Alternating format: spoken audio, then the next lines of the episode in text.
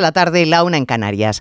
España es una democracia homologada por más que algunos se empeñen en convertirla en un régimen bananero con compra de votos incluida en Melilla o en Mojácar. De momento detenidos miembros del partido Coalición por Melilla y vinculados al PSOE en la localidad almeriense. Ya sabemos que lidiamos desde siempre con el clientelismo, tentación habitual en este país en el que se hacen promesas electorales imposibles o antiguas o se reparten prebendas con ánimo de garantizarse la fidelidad de algunos votantes. Pero pagar por un sufragio es propio de estados caciquiles y élites políticas que quieren consolidar, ampliar o mantener su poder a costa de lo que sea.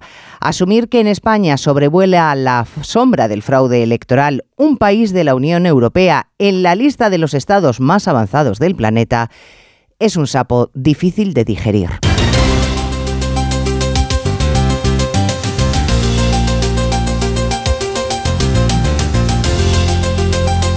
En Onda Cero, Noticias Mediodía, con Elena Gijón.